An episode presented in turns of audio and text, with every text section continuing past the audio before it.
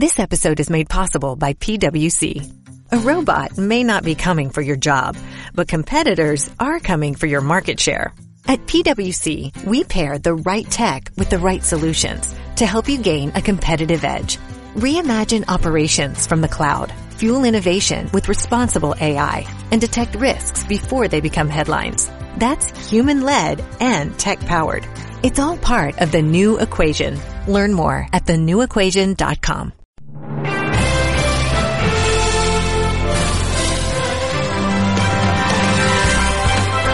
Hola, ¿qué tal? Buenos días. Eh, Reciban un saludo cordial de César García Samaniego en nombre de los servicios informativos del 96.3 de FM de Ser Andújar. Viernes 6 de marzo, la estabilidad en el tiempo y el cielo prácticamente despejado van a ser los protagonistas de la jornada en lo que al tiempo se refiere. Y en cuanto a las temperaturas, pues van a subir, sobre todo después del bajón de ayer y hoy van a alcanzar los 18 grados de máxima, mientras que la mínima ha sido esta madrugada de tan solo cuatro. En un momento, comenzamos.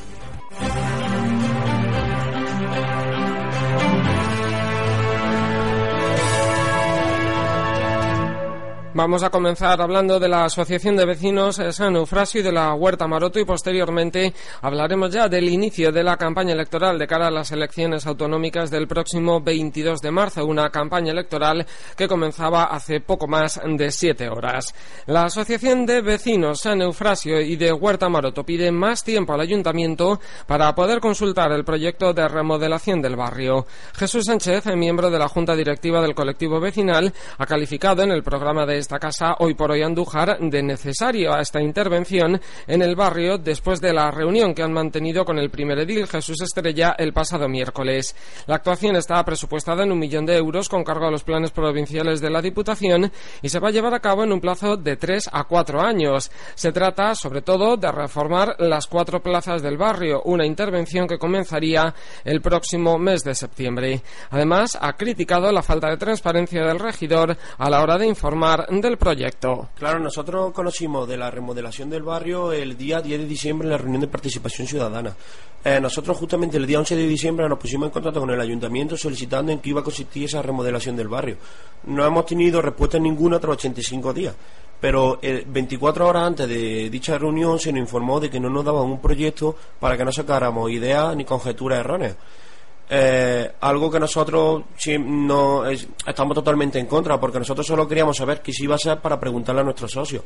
De hecho, ayer hubo un debate en torno a si se destruía una parte de la plaza para construir el aparcamiento y como asociación no nos pudimos posicionar a favor o en contra había socios que estaban a favor, socios que estaban en contra. Otro de los asuntos clave es la posible implantación de la zona azul en el barrio, algo que apoyan los comerciantes pero que rechazan algunos vecinos. Pero uno de los puntos que, que se adoptó fue que no se hiciera zona azul, igual que se adoptó que no se destruyera ninguna zona verde y que las plazas se dotaran de vida para darle más vida a las plazas, porque últimamente está un poco abandonada.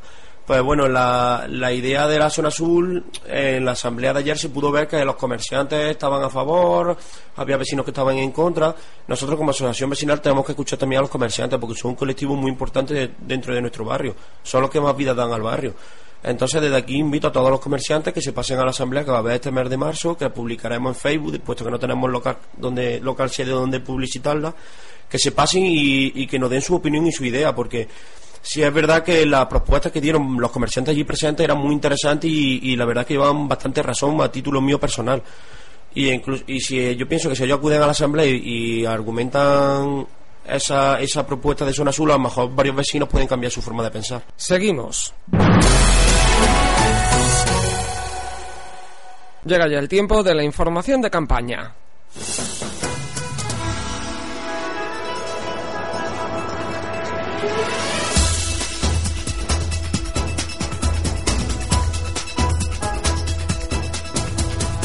Campaña para las elecciones autonómicas del próximo 22 de marzo en Andújar. El PSOE ha comenzado la campaña esta noche con un acto a las 12 en punto en la Plaza de España y por su parte Izquierda Unida ha comenzado la campaña en la Plaza del Castillo. Una campaña que va a estar marcada por la austeridad y también por la visita de Cayo Lara, el coordinador nacional de IU, el próximo martes 17 de marzo a nuestra ciudad, a Andújar. Durante la presentación de la campaña, el número 3 en la candidatura y también también candidato a la alcaldía, Juan Francisco Cazalilla, ha asegurado que la batalla electoral que ahora comienza es muy diferente a la de 2012. Ahora la batalla es diferente, la batalla es frente a una izquierda inmovilista, a una izquierda pactista con los poderes económicos, con los poderes financieros, con, las grandes promotoras, con los grandes empresarios. Frente a esa izquierda inmovilista, eh, nuestra alternativa y nuestra propuesta, que es una izquierda transformadora, cuyo objetivo principal es la de transformar social y económicamente la comunidad autónoma andaluza. Eh, nosotros no somos una izquierda al servicio de Emilio Botín, sino que tenemos como objetivo, como ya hemos dicho, sacar a Andalucía de ese pozo en el que nos encontramos eh, en este momento. Una izquierda que pretende formar un gobierno al servicio de la gente, puesta a disposición de la gente. Cazalilla también ha enumerado algunas de las promesas de Izquierda Unida, como por ejemplo la Ley Integral de Agricultura o la reactivación del Plan de Reindustrialización de Andújar, Linares, La Carolina y Bailén. Pues el barómetro del CIS, hecho público este miércoles, no deja a Izquierda Unida muy bien parada, ya que le otorga solo entre 4 y 5 diputados, eh, muy lejos de los 12 que actualmente tiene, debido sobre todo a la irrupción de nuevas fuerzas, como por ejemplo Podemos o Ciudadanos. Y seguimos hablando también de la recién iniciada campaña electoral de cara al próximo domingo 22 de marzo, y es que quien tampoco sale muy bien parado en la encuesta del Centro de Investigaciones Sociológicas es el Partido Andalucista, que también concurre a los comicios y que, según esta encuesta, quedaría fuera del Parlamento. La candidata andalucista a la alcaldía de Andújar, Encarna Camacho, ha incidido en que hay que apostar no por el voto útil, sino por un voto en conciencia limpio y a una formación como la suya asegura que no tenga sus miras en Cataluña, el País Vasco o Venezuela. Camacho también ha destacado que solo hay dos opciones a elegir. Por tanto, los ciudadanos van a tener solamente dos alternativas a la hora de votar. Una, la de votar a los partidos centralistas, estos partidos que han creído que nuestra tierra tiene que ser una tierra subsidiada y una tierra no industrializada, o votar por un partido eh, andaluz, que lo único que nos presentamos somos nosotros, el Partido Andalucista, y nuestra apuesta, desde luego, es que nuestra tierra crezca y tenga industria y, desde luego, no dependa solo de un subsidio.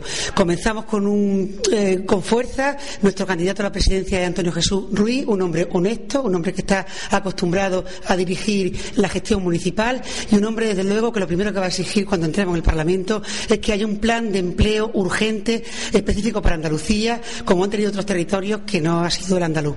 El ubetense Francisco Mendieta encabeza la lista del Partido Andalucista en la provincia de Jaén de cara al próximo 22 de marzo.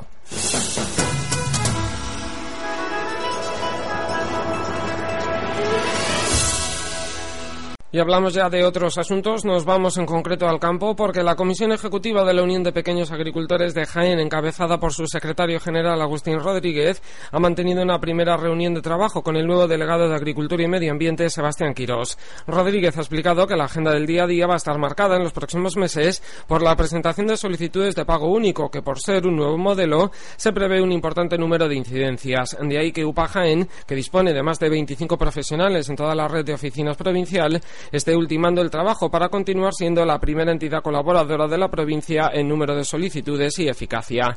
El coordinador provincial de la formación agraria también se ha referido a otros temas que ha tratado con Sebastián Quirós. Hemos estado, le hemos estado explicando el proyecto de eficiencia energética y modernización de regadío en la provincia de Jaén, un proyecto muy ambicioso en eficiencia energética. Hay que recordar que el aumento de los costes eléctricos eh, eh, es la bestia negra del olivar de regadío en la provincia, de los regadíos en la provincia, por tanto un proyecto de estas características. Entendemos que hay que impulsarlo y que puede rebajar esos costes energéticos de forma muy considerable. Y hemos estado hablando también de una cuestión muy importante, es de eh, ponernos a trabajar desde ya para evitar y para eh, garantizar el control de la mosca del olivo. Por su parte, el delegado de Agricultura y Medio Ambiente, Sebastián Quirós, ha calificado la reunión de positiva y ha confirmado que se va a reforzar la colaboración con UPAJAEN para que la tramitación del pago único se haga de la forma más eficaz eh, con el objetivo de que los agricultores y ganaderos cobren sin problemas. Pues con esta noticia del mundo agrario llegamos prácticamente a las siete y media de la mañana, momento en el que termina la primera cita con la información local y de la Campiña Norte en el 96.3 de FM de Ser Andújar.